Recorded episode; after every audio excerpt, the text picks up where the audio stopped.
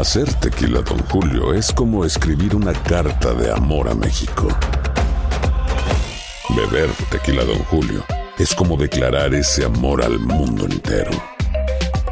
Don Julio es el tequila de lujo original, hecho con la misma pasión que recorre las raíces de nuestro país.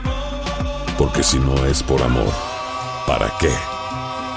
Consume responsablemente. Don Julio Tequila, 40% alcohol por volumen, 2020. Importado por Diageo Americas, New York, New York. When you buy a new house, you might say, Shut the front door! Winning! No, seriously. Shut the front door. We own this house now. but you actually need to say, Like a good neighbor, State Farm is there. That's right. The local State Farm agent is there to help you choose the coverage you need. Welcome to my crib. no one says that anymore, but I don't care. So just remember, like a good neighbor, State Farm is there. State Farm, Bloomington, Illinois. Boost Mobile tiene una gran oferta para que aproveches tu reembolso de impuestos al máximo y te mantengas conectado. Al cambiarte a Boost, recibe un 50% de descuento en tu primer mes de datos ilimitados. O, con un plan ilimitado de 40 dólares, llévate un Samsung Galaxy A15 5G por $39.99. Obtén los mejores teléfonos en las redes 5G más grandes del país. Con Boost Mobile, cambiarse es fácil. Solo visita boostmobile.com. Boost Mobile, sin miedo al éxito. Para clientes nuevos y solamente en línea, requiere AroPay. 50% de descuento en el primer mes requiere un plan de 25 dólares al mes. Aplican otras restricciones. Visita boostmobile.com para detalles. Hay gente a la que le encanta el McCrispy y hay gente que nunca ha probado el McCrispy. Pero todavía no conocemos a nadie que lo haya probado y no le guste. Para pa pa pa.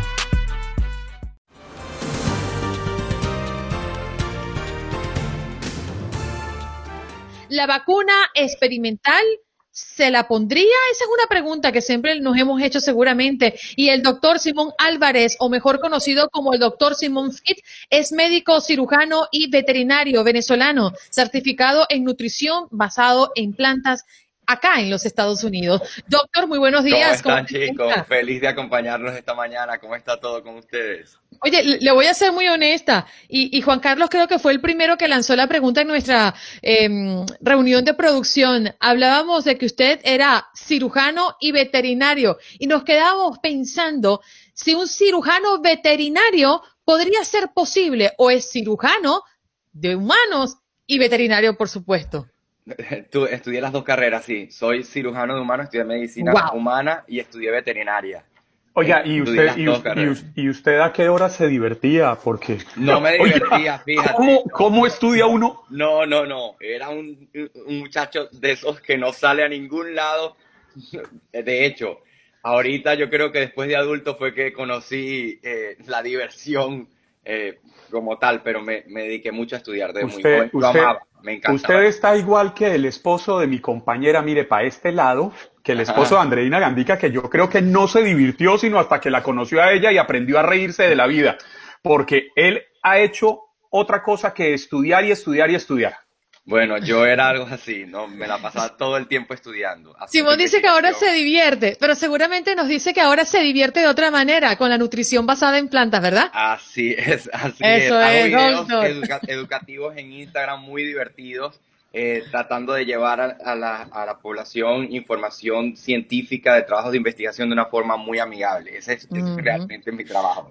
Doctor, eh, la verdad es que nos llena también mucha, de mucha curiosidad. Usted con ese perfil que ya acabamos de mencionar se sometió a aplicación de la prueba de vacuna contra el COVID-19. Queremos conocer su experiencia. Ah, bueno, les cuento un poquito. Yo desde que empecé, empezó toda esta situación he estado muy de cerca eh, alrededor de todas las terapéuticas que, este- están de punta, de las vacunas que están eh, en las últimas fases. O sea, he estado haciéndole un seguimiento muy cercano porque comunico mucho lo que está sucediendo al respecto y lo que dice la ciencia, ¿no? Porque la gente eh, escucha muchas teorías conspirativas, hay mucha desinformación. De hecho, hago videos educativos de cómo, de, cómo prevenir la, la transmisión del virus y todas estas cosas. Y desde hace mucho tiempo sabía que habían tres vacunas que estaban en, en unas fases eh, avanzadas.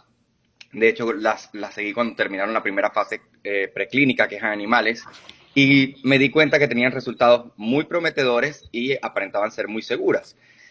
Y sentí el deber de colaborar, especialmente porque hoy cada día que pasa que no tenemos una solución se pierden cientos de vidas, miles de familias que pierden personas queridas, Eh, y, esto, si nosotros pensamos como con, con, con miedo todos y nadie se anima a colaborar, pues no tenemos esa solución que tanto estamos esperando y son miles y miles de vidas cada día. Y si yo podía aportar, especialmente porque entiendo la investigación, puedo, puedo analizar los riesgos porque me he dedicado mi, me he dedicado mi vida a eso y, puedo darle una lectura, digamos, más objetiva a todos los resultados que tenía en animales y, y, tenía el, valor, digamos, de dar el paso. ¿Cómo no iba a hacerlo cuando yo puedo ayudar a que así se reduzca un día el tiempo de espera a esta solución cuando un día nos cuesta tanto, ¿no?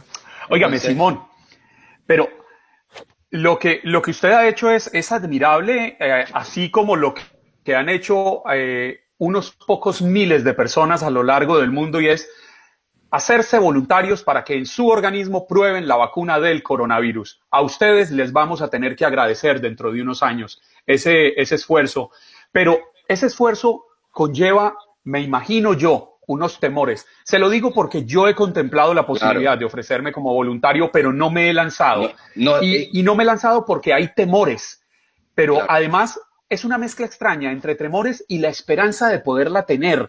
¿Cómo luchó usted con eso?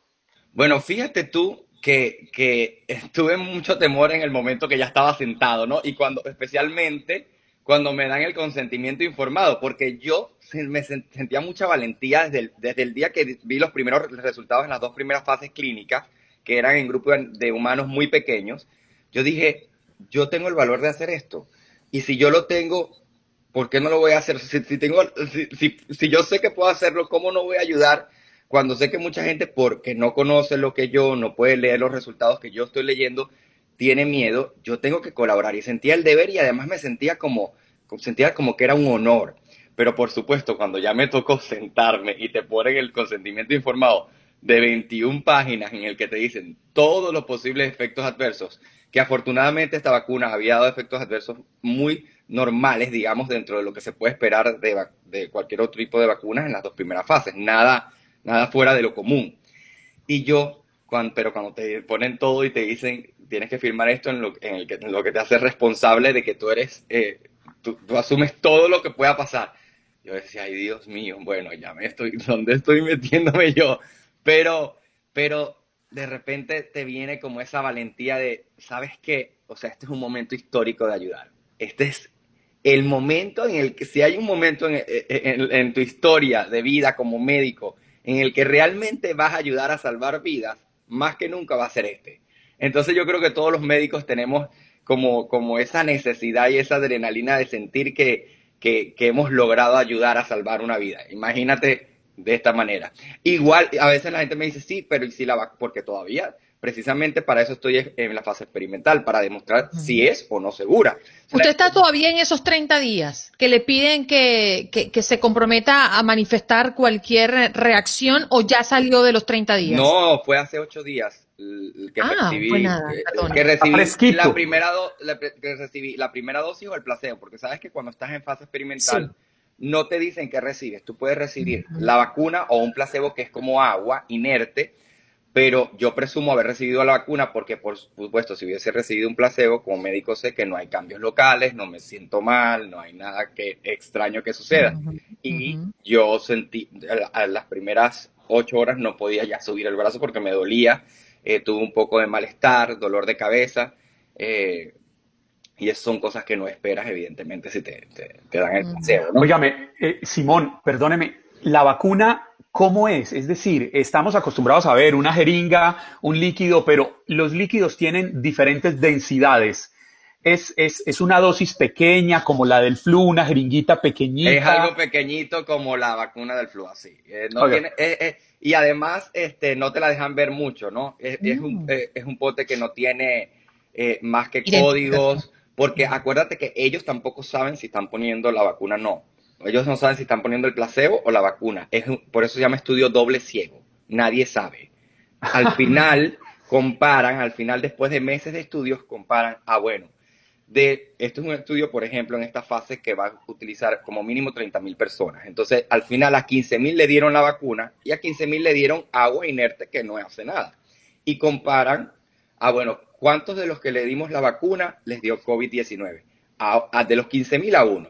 ¿Y cuántos de, los que no, se lo, no le dimos le dio COVID? Bueno, de los 15 mil a 10 mil. Entonces ahí pueden ver qué eficacia tiene la vacuna y decir, esto es una vacuna que no solamente es segura, porque las personas que la recibieron no tuvieron síntomas fuera de lo que se puede esperar en una inmunización, sino que además protege a la población en tanto, es un poder de tanto y merece la pena que sea producida. Y ¿Ustedes reciben algún beneficio económico por esto? Eh, tengo entendido que me van a pagar, pero es algo muy pequeño, es como decir 25 dólares eh, cuando tenga que ir a las consultas, porque tienes que ir a nueve consultas. Em, eh, voy a recibir algo por las primeras, que son algo así como 40 y 40, pero es como para que tú pagues los gastos que te toma la El Uber. el Uber, tienes que estar, por ejemplo, yo tuve que estar casi siete horas en la primera consulta que me habían dicho, doctor, no va a pasar de cuatro horas pero yo soy sobreviviente de cáncer y fue muy reciente mi último tratamiento. Y cuando ya tenía todo, me dice la doctora que me está haciendo el examen físico, ya va, pero tu último tratamiento no hace, hace menos de dos años. Entonces, tenemos que hablar con los directores, Wow. Doctor, nos tenemos que despedir del aire, pero le pido que no se vaya de nuestro Facebook Live para seguir conversando. Muchas gracias. El doctor Simón Álvarez, o mejor conocido como el doctor Simón Fit, es médico cirujano y veterinario venezolano certificado en nutrición basada en plantas en Estados Unidos y la vacuna experimental. Él la está experimentando en esta fase de prueba. Ya regresamos.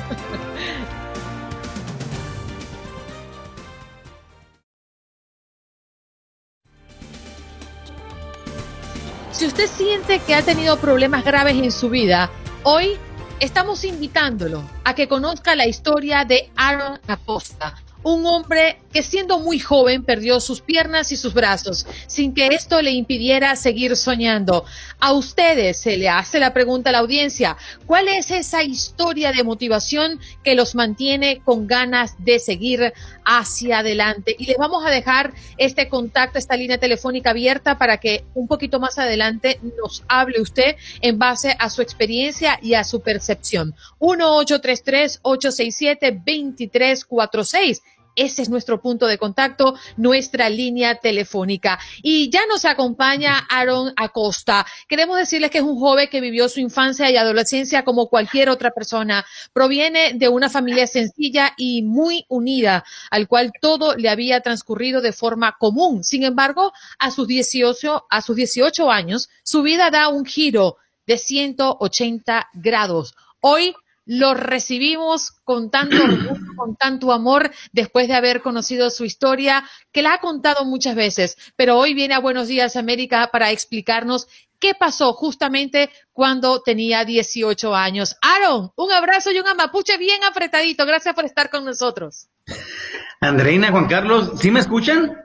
Perfectamente. Okay. Bueno, encantado primero que nada estar con ustedes. Muchísimas gracias por la invitación, por el espacio. Pues bueno, ah, como tú dijiste, lo he platicado muchas veces, pero no me canso platicarlo intentando es algo bueno en la gente que, me hace el favor de escuchar, ¿no? Así que muchísimas gracias. Y les platico rápidamente qué me pasó cuando tenía 18 años, que es cuando hace mi vida un cambio muy drástico, ¿no? En todos los sentidos. Cuando yo tenía 18 años, yo estaba estudiando la carrera en la que yo me quería dedicar en la universidad, estaba a la par trabajando también, entonces tenía como que esa vida de 18 años que te quieres como comer al mundo, ¿no? Porque tienes muchos planes para cuando seas grande, que no eres un niño ya, ni eres un adulto con todas las consecuencias de la otra, entonces te sientes como que te quieres comer al mundo, pero un día yo llego a mi trabajo y por azares de la vida, del destino, o como lo quieran ver, hago contacto con unos cables eléctricos, recibo una descarga eléctrica y por consecuencia médica me amputaron las manos y me amputaron los pies. Y mi vida da un giro muy, muy drástico, un giro muy fuerte para mí, me cambia todo en todos los sentidos. Pero fíjense que, que lo interesante que más que el cambio físico, que obviamente se nota, fue el cambio aquí, el cambio que empecé a vivir aquí, el cambio que empecé yo a, experimentar, a, a, pasar por experiencias muy difíciles que en ese momento no las quería, que no me gustaban, ¿verdad? Que era lo más malo para mí, pero que con el tiempo te das cuenta que te van dejando lecciones que más adelante es cuando las descubres, ¿no? Y es cuando empiezas a ver que tu vida cambia en todos los sentidos, pero que sobre todo, como les digo yo en los eventos, no en las conferencias, me quedé más corto por fuera, pero yo siento que me quedé más grande por dentro, ¿no? Y que empiezas tú a avanzar en ese sentido.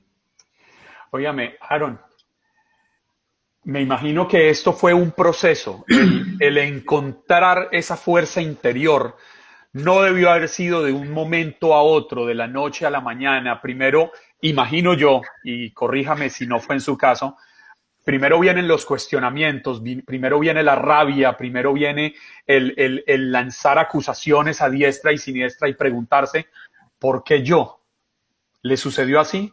Fíjate, fíjate Juan Carlos, que no fue así la verdad, ¿eh? no fue así, ¿por qué te voy decir? Porque cuando yo llego al hospital, primero que nada llego en, mi ciudad natal, Chihuahua, llego al hospital urgencias, duro tres días, ahí no saben hacer qué, qué hacer conmigo, no pueden hacer nada, no sé, me mandan a otro hospital en otro estado acá en México de especialidades y cuando llego yo a ese hospital me pasa una experiencia que dicen los médicos que se llama desprendimiento del alma. Dicen que prácticamente tu cuerpo se muere, o sea, físicamente te mueres y como que la conciencia, yo me imagino que queda por ahí rondando. Ya después como que vuelvo en sí, digamos, no sé, como que revivo, por decirlo así, y va pasando esto. Entonces cuando, cuando yo me muero y luego después ya, digamos, revivo, y luego después me mandan a quirófano, me amputan una mano, me mandan a quirófano otra mano, los pies, como que fui de lo más malo avanzando así, como que eso me ayudó, Juan Carlos, a que, dije, a que no dijera, ¿por qué yo? ¿Por qué a mí? Porque esto, como que todo fue tan rápido, para mí fue tan sorpresivo que no me dio ese tiempo, ¿no? De empezar a reclamar. Créeme que yo entré en la situación de decir, bueno, una mano sí es difícil, la verdad, pero bueno, sigo aquí vivo. Bueno, otra mano, pues sí está difícil, pero sigo aquí. Entonces, como que esa parte me fue ayudando. Aparte que en ese momento tenía yo mucho apoyo mi familia, amigos, yo veía a los médicos que se esforzaban, decían los médicos que ellos esperaban como que de pronto me diera un paro cardíaco, que el corazón se detuviera, que una embolia, algo así, entonces como que ese miedo más grande me hacía que lo, lo otro que era más pequeño, ¿no? Perder manos y pies, cosas así, no fuera tan grave en ese momento que digo. Sí fue difícil, pero como que pones tú en la balanza, bueno, es toda la vida, pues una mano, ¿no? Pues ¿qué tiene la mano? Aparte me ayudó mucho que yo me veía físicamente muy mal. Haz de cuenta que yo tenía todo el cuerpo vendado, pero lo que son las manos, por ejemplo, me salían los dedos de las vendas, los dedos estaban ya negros, duros, flaquitos, flaquitos. Yo los topaba, se escuchaba así, entonces como que eso me iba a mí ayudando a decir, bueno, pues ni modo. Como dice, ¿no? Acá en México, de lo perdido lo que se encuentre. Entonces como que eso me fue ayudando a no ponerme en ese papel de reclamar, de víctima, de por qué a mí no. O sea, pues así se dio, gracias a Dios. Antes de que te ocurriera eso a tus 18 años, eh, sé que es una edad donde no hemos madurado por completo, no hemos vivido, no hemos rozado con la sociedad lo suficiente, eh, pero antes de que eso te ocurriera, ¿cómo tú veías a las personas que no tenían piernas o que no tenían brazos, que tenían alguna eh, discapacidad? ¿Y cuál fue el cambio y la reflexión que hiciste cuando ahora vives esa experiencia en carne propia? Fíjate, Andreina, que eso fue bien, bien, bien raro, ¿no? Porque yo antes no me fijaba en eso, la verdad. Yo no me acuerdo de tener en mente una persona sin una pierna, sin un brazo con discapacidad. No me pasaba, tal vez porque no lo tenía en mente, no lo había tomado en cuenta, ¿no? Yo creo que pasa como cuando te compras tú unos zapatos nuevos y ahora sí andas viendo los zapatos de toda la gente, ¿no? O te compras un carro nuevo y andas viendo todos los demás carros. Entonces, como que no, no me, no lo tenía yo en cuenta, la verdad. Pero cuando pasa esto, créeme que mi forma de ver, no solo a las personas con discapacidad, no solo a la adversidad, mi forma de ver la vida fue muy diferente, porque ahora sí tienes un punto de comparación. Yo digo muchas veces, porque me dicen, fue difícil, les digo, para mí fue muy difícil porque yo tengo comparación de antes, que tenía manos y pies. Tal vez si hubiera nacido así, tal vez no hubiera esa parte de comparar. Entonces, a mí lo que más me, me pegaba aquí, lo que era más difícil para mí, es que me trataban como un bebé que me tenían que hacer todo, todo, todo, desde tomar agua, desde ir al baño, todo me lo hacían. Y yo tenía 18 años y es la parte que más me pegaba como que, ah, se me hacía más difícil. Entonces, yo en ese momento decía, es que yo antes tenía manos y pies, es que yo antes caminaba, es que yo antes corría y ahora estoy aquí. Entonces, como que esa fue la parte más difícil. Después de ahí, te digo, yo de verdad a decir, veo una persona, no solo una persona con discapacidad, ¿eh? Ve una persona, una mujer que se quedó viuda, se divorció con cuatro hijos, de un estudiante que no tiene recursos pero que quiere la escuela, y eso créeme que lo veo muy diferente. O sea, ahora entiendo la adversidad, pero entiendo también que muchas veces la adversidad nos ayuda, si así lo queremos ver, nos ayuda para sacar lo mejor de nosotros, para darte cuenta de qué eres capaz de hacer, de hasta dónde puedes llegar, en quién te puedes convertir, porque muchas veces me, me preguntaron hace mucho, ¿sí? Yo antes estudiaba ingeniería en sistemas, iba a trabajar en las computadoras. Ahora algo, hago algo muy diferente. Me dijeron un día, bueno, ¿quién sería Aarón si no hubiera vivido ese accidente? Y yo en ese momento como que no capté y no me acuerdo qué respondí, pero después pienso, bueno, ¿quién sería Aarón? Y lo digo con todo respeto, ¿eh? Aarón sería tal vez una persona detrás de una computadora resolviendo problemas de una empresa y qué bien, qué bien, pero no hubiera tenido la oportunidad de descubrir esta parte, ¿no? O, el propósito. ¿Quién es Aarón ahora? ¿Quién es? ¿Quién es Aarón ahora?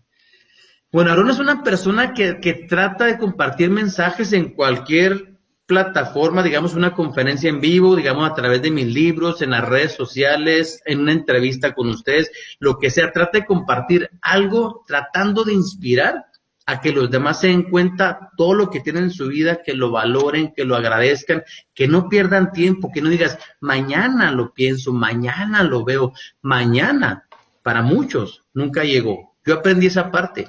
Yo aprendí a entrenar, Juan Carlos, yo aprendí que en un segundo la vida te puede cambiar o se te puede acabar. Entonces, ¿por qué esperamos a? Yo veo mucha gente ahorita esperando a que termine la pandemia, esperando hasta el próximo mes, esperando hasta enero, mejor el próximo año. Pero no sabes, tío, no sabes qué va a pasar. Entonces, Aaron es una persona ahorita que trata de aprovechar cada momento, que trata de vivir cada día, que trata de disfrutar cada experiencia como sea la experiencia de verdad. Ese es Aaron ahorita. Hay mucha gente, Aaron, que, que repite una frase de estas que se convierten en repetitivas, frases de cajón, les, les decimos en Colombia, en que no, dale, dale, que es que todo en la vida es posible, pero a veces uno siente que eso no es posible. Pero yo creo que ver el ejemplo suyo, eh, su historia de vida, las personas que han enfrentado verdaderas dificultades y han logrado superarse a sí mismos y a los obstáculos que les pone el destino, terminan demostrando eso o sea, usted sí puede decirle a la gente, hey, todo es posible. Mira, esa parte de todo es posible, esa parte de yo vivo sin límites, yo no la creo tal cual, la verdad, ¿eh? ¿Por qué? Porque hay cosas que no se nos van a dar por más que queramos. A mí, por ejemplo, en lo personal, me gusta mucho cantar. Y no se me da, o sea, no se me da, no se me da, canto muy feo. ¿Sí? La gente. Repite conmigo. La Champions. Mira cómo yo he practicado. No, me sale canto, canto y se les acaba el programa, yo creo, ¿eh? Y la gente que dice, la gente que dice, es que hay que vivir sin límites, no es cierto, y más en la discapacidad, como que la, la persona con discapacidad creemos que tenemos un compromiso de demostrar que somos capaces de hacer todo, y no, de verdad, yo tengo mis límites, ¿no? Límites para descansar, para trabajar, para esto, o sea, hay límites, pero ¿sabes dónde sí creo que es posible todo? En al menos intentarlo, en buscar ir por ello, en trabajarlo, en esforzarte. Ahí creo que sí todo puede hacerlo posible. bueno, cántenos, algo. ¿Cómo? Cántenos algo. No, no, no. Pero tremendo gañote, muchacho. lo, intentó, lo intentó. Sí, oye, pero mira eso, ¿no? ¿Qué, qué, lección nos estás dando hoy por, por todos los costados, Aaron? Y tienes dos libros, quiero que nos hables de eso también. Eh, definitivamente eh, eh, dejar allí sentado, escribir y dejar el legado que está dejando con Yo Soy Aarón y Despertando Vidas. Háblanos de ello. Mira, este que fue mi primer libro, Yo Soy Aarón, este para mí es un libro muy especial. Primero, porque fue el primero, vaya, pero segundo, porque yo aquí les platico todo, les platico cómo me fue, cómo me sentí, cómo fue pasar todo este proceso y al final trato de compartirles cómo es vivir después así, sin manos y sin pies. Y el libro que tengo, el más nuevo, que es este Despertando Vidas, este libro ya es como dejarles mensajes, enseñanzas que yo he adquirido a lo largo de, mi vida, ¿no? De experiencia, ¿no? Yo trato ahí de, de compartir. Dicen que nadie aprende en cabeza ajena, pero yo creo que sí podemos ver testimonios, historias de otras personas, no solo de Aaron, de muchas personas que hay para tratar de entender esa parte, para ahorrarnos tiempo, ahorrarnos problemas, o suyo, simplemente para aprender a valorar. Yo le digo mucho a las personas ahorita, mira, hay, hay personas que se quejan porque no tienen ropa de marca, no traen los zapatos que quisieran, no traen el vehículo del año, no tienen la casa, no sé. Mira, yo, yo aprendí lo que vale un dedo. Un dedo nada más. ¿Cuántos tienes tú, Juan Carlos? ¿Cuántos tú, Andreina? Veinte. Entonces yo les digo, de verdad, valora lo que tienes ahorita. Y no me refiero a lo afuera. Ay, qué padre si tienes cosas materiales que son importantes, yo lo sé. pero valora en serio lo importante de la vida. Sí, valora lo que tienes ahí en tu cuerpo. Mira, valora tan sencillo que puedes ver, que puedes respirar. Cuando hay tantas personas ahorita batallando con eso, que puedes hablar, que te puedes esforzar. Yo digo, valora ahorita. No esperes que pase el tiempo, que la vida te pueda quitar algo y el tiempo te haga valorar lo que tuviste. Aarón, eh, nos quedan segundos para despedirte al aire, pero por favor no te vayas del Facebook Live que queremos seguir conversando contigo un par de minutitos más. Déjanos acá dónde te encontramos en las redes sociales y dónde conseguimos ese par de libros maravillosos. Claro que sí, en redes sociales me encuentran como Arona Costa MX, Aaron con doble A, Arona Costa MX en redes sociales, en las más conocidas. Y los libros los pueden conseguir en mi página web que es www.aronacosta.com.mx. Ahí los solicitan versión impresa y versión digital también ahí los pueden encontrar. ¿Cómo vivir al máximo sin permitir que las dificultades nos quiten la felicidad? Eso nos viene a hablar Aaron Acosta el día de hoy. Hacemos pausa y regresamos ya.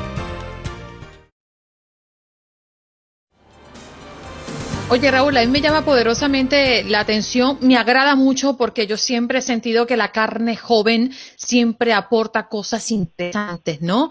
Y es que hablabas muy bien sobre el porcentaje, ¿no? El 51% de los votantes registrados entre 18 y 34 años que dicen estar muy motivados para votar. Los votantes de 18 a 29 años son votantes tradicionalmente poco fiables, ¿no? Por ser el segmento que menos vota en elecciones, pero en este ciclo electoral están representando una mayor proporción del electorado de votación. A mí lo que no me genera un contraste es que fíjate cómo se está renovando esta población eh, que elige o que está eligiendo al nuevo presidente o al presidente del próximo periodo, pero no hemos quedado atrás en las generaciones en cuanto a la política y la propuesta. Eh, los dos candidatos superan eh, los, eh, ¿cuánto? ¿74 es que tiene eh, Trump? Sí, 73. sí, sí, casi 78 y 74 años el actual presidente. ¿Cuál crees tú que, es el principal motivo porque no, no exista en este momento em, marcado, sobre todo a este nivel en la política, carne fresca para proponer? Mira, Andreina, tu pregunta es, es, es vital, es clave y parece que empezamos a ver a estas alturas, alguna vez lo comentamos, una renovación de cuadros políticos en los Estados Unidos. Es necesaria, es obligada cuando menos eh, ya el político tradicional eh, creo que ha cumplido el ciclo, eh, y no lo digo por edades, hay, bueno, Picasso a los 80 años producía, como tanto se dice, sus mejores obras, pero la realidad es que tenemos a una nueva generación que son nuestros jóvenes, que están reclamando no solamente espacios, sino también mejores oportunidades eh, de vida. En un ambiente que se ha globalizado, en un ambiente que acepta la diversidad en todos sus sentidos y que hoy por hoy nos da como resultado que en estas elecciones anticipadas más de 5 millones de jóvenes de entre 18 y 29 años, como tú lo mencionas, ya hayan votado anticipadamente eh, o en ausencia en este 2020, incluidos casi 3 millones en 14 estados clave que bien pueden decidir la presidencia y por supuesto algo que se toca pocas veces, obviamente porque los, los reflectores están en los presidentes, eh, el control del Senado de los Estados Unidos. Pues, Entonces, eso, le, eso iba a decir, Raúl. McConnell tiene 78 años y eh, la vocera de la Casa de Representantes tiene 80. Es correcto, Juan Carlos. Y eso nos lleva a pensar de que hoy en día esta fuerza votante de nuestros jóvenes, a, los que hay que eh, tener, poner mucha atención, son los que irán decidiendo ya ese perfil. Hoy no están votando definitivamente por el político, esa es otra gran señal.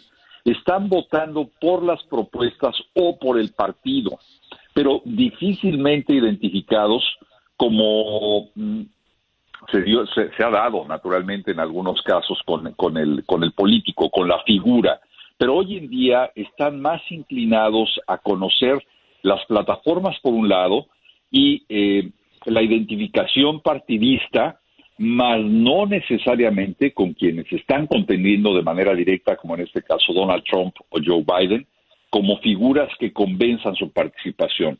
Su entusiasmo va más allá. Su entusiasmo va, repito, a la propuesta y a la estrategia del partido. Y creo yo que en este caso, porque han salido masivamente a votar, como muchos otros sectores de la población, por supuesto, pero hablando de los jóvenes, por eh, un partido demócrata que eh, está dándoles cuando menos ese margen de participación. Si vemos estas convenciones nacionales, nos damos cuenta de que quienes participan, sobre todo en el Partido Republicano, eh, son personas de determinada edad, con cierto perfil racial, mientras que en el Partido Demócrata hemos visto un poco más la participación de los jóvenes y hemos visto naturalmente la diversidad tanto eh, racial, eh, cultural, incluso sexual. Y, y esto nos da una idea muy clara de lo que tal vez el joven esté buscando.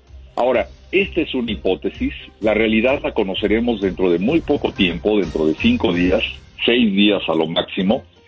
Eh, lo preocupante aquí es ya no tanto el comportamiento de los jóvenes, que ojalá demuestren la civilidad después de haber tenido un ambiente sumamente adverso con la muerte de George Floyd y por razones raciales, sino la preocupación básica de las milicias o de la supremacía blanca que podría eventualmente negarse a una escasa, pero todavía probable, posibilidad de que Joe Biden llegue a la presidencia. Raúl, el tiempo se nos ha agotado, pero qué placer siempre tenerte todas las semanas acá en Buenos Días América. Un abrazo, esta es tu casa. Andreina, un beso muy fuerte, saludos Juan Carlos y nos seguimos en contacto. Bien, Raúl Pender con nosotros desde Texas. Houston, ya regresamos. Y en esta oportunidad, nuestro primer cafecito en esta nueva etapa lo vamos a sostener con Daniela Álvarez, la Miss o señorita Colombia 2011, que este año no solamente la sorprendió la pandemia y todo lo que hemos tenido que vivir eh, gracias al COVID-19, sino que lamentablemente sintió una incomodidad en su cuerpo, fue a quirófano y con la sorpresa que como ustedes la ven en la fotografía a través de nuestro Facebook Live, tuvo que amputarse su pierna izquierda, Juan Carlos. Tú también conoces muy bien la historia. No, pues claro, Andreina, además porque si uno antes admiraba a Daniela por su belleza, por su inteligencia, hoy en día es una mujer de admirar por su tesón, por su fortaleza, por su coraje, por su ejemplo de vida. Y qué envidia siento, Andreina, de que usted haya podido conversar con ella. No, pero te mando muchos saludos, ¿oíste? Te dice que te escuchan Buenos Días América. Ah, bueno, eso es importante. bueno, vamos a ofrecerles un poquito de lo que nosotros tenemos preparado porque fue una conversación tan maravillosa que teníamos que traer un poco para este espacio. Vamos a escucharla.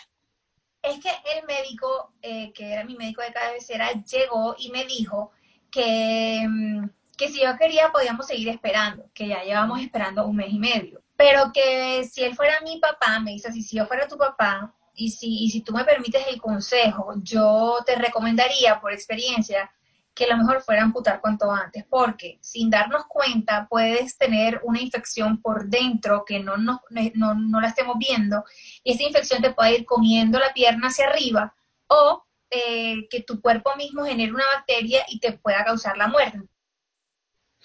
Bien, parte de lo que nos explicaba, ¿no? Y en esta conversación usted va a tener la oportunidad de escuchar la historia relatada desde el primer momento en que ella sintió una incomodidad sin saber lo que le depararía esta situación eh, en su cuerpo, ¿no? Pero vamos a escuchar otra parte eh, porque es interesante entender cómo transforma su vida Daniela Álvarez. Eh, hacer mi charla fue un sueño que tenía y que yo pensé que iba a ser algo lejano porque iba a tener o necesitar, sabes, más madurez, más conocimiento, más, más experiencia. Y ya con esto que me pasó, yo creo que el hecho de vivirlo en carne propia me da como todo esa, ese respaldo de poderle decir a los demás, yo estoy así. Y yo lo viví, yo sé lo que es, porque no todo el mundo tiene una misma lucha como la mía. Y habrán luchas más difíciles, otras menos difíciles pero siempre se puede. Cuando uno de verdad decide vivir el momento, sentir la emoción, gestionar esa emoción y siempre gestionarla para el bien tuyo y el de los que te, de los que te rodean. Mm. La verdad, Juan Carlos, me impactó mucho eh, su manera de expresarse en esta entrevista. Se abrió completamente, nos explicó cómo pasaron las cosas y cuál fue sus primeros o sus primeras reacciones ante salir eh, eh, del quirófano y entender que no le habían quitado por debajo de la rodilla, sino por encima de la rodilla, cosa que no sabía hasta que salió de la intervención quirúrgica. Andreina, y en esa voz que se escucha, que se le siente su juventud, una voz muy dulce, uno no alcanza a imaginarse la fortaleza que rodea a esta maravillosa colombiana. Sí, usted podrá ver la entrevista, verla a ella, porque lo tuvimos la oportunidad de hacerlo en video, como ahora vienen los cafecitos, a través de nuestro Facebook. Buenos días AM. Esta tarde estaremos haciendo el estreno de toda la entrevista en el marco del cafecito. Espero que hayas disfrutado de nuestro podcast y recuerda que puedes seguirnos en las redes sociales en Buenos Días AM. Esa es nuestra página en Facebook. Nos reencontramos en otro podcast. Boost Mobile tiene una gran oferta para que aproveches tu reembolso de impuestos al máximo y te mantengas conectado. Al cambiarte a Boost, recibe un 50% de descuento en tu primer mes de datos ilimitados. O, con un plan ilimitado de 40 dólares, llévate un Samsung Galaxy A15 5G por $39.99. Obtén los mejores teléfonos en las redes 5G más grandes del país. Con Boost Mobile, cambiarse es fácil. Solo visita boostmobile.com. Boost Mobile, sin miedo al éxito. Para clientes nuevos y solamente en línea, requiere AroPay. 50% de descuento en el primer mes requiere un plan de 25 dólares al mes. Aplican otras restricciones. Visita boostmobile para detalles. Aloha mamá. Sorry por responder hasta ahora. Estuve toda la tarde con mi unidad arreglando un helicóptero Black Hawk. Hawái es increíble. Luego te cuento más. Te quiero. Be All You Can Be, visitando goarmy.com diagonal español. Si no sabes que el Spicy McCrispy tiene Spicy Pepper Sauce en el pan de arriba y en el pan de abajo, ¿qué sabes tú de la vida? Para, pa, pa, pa.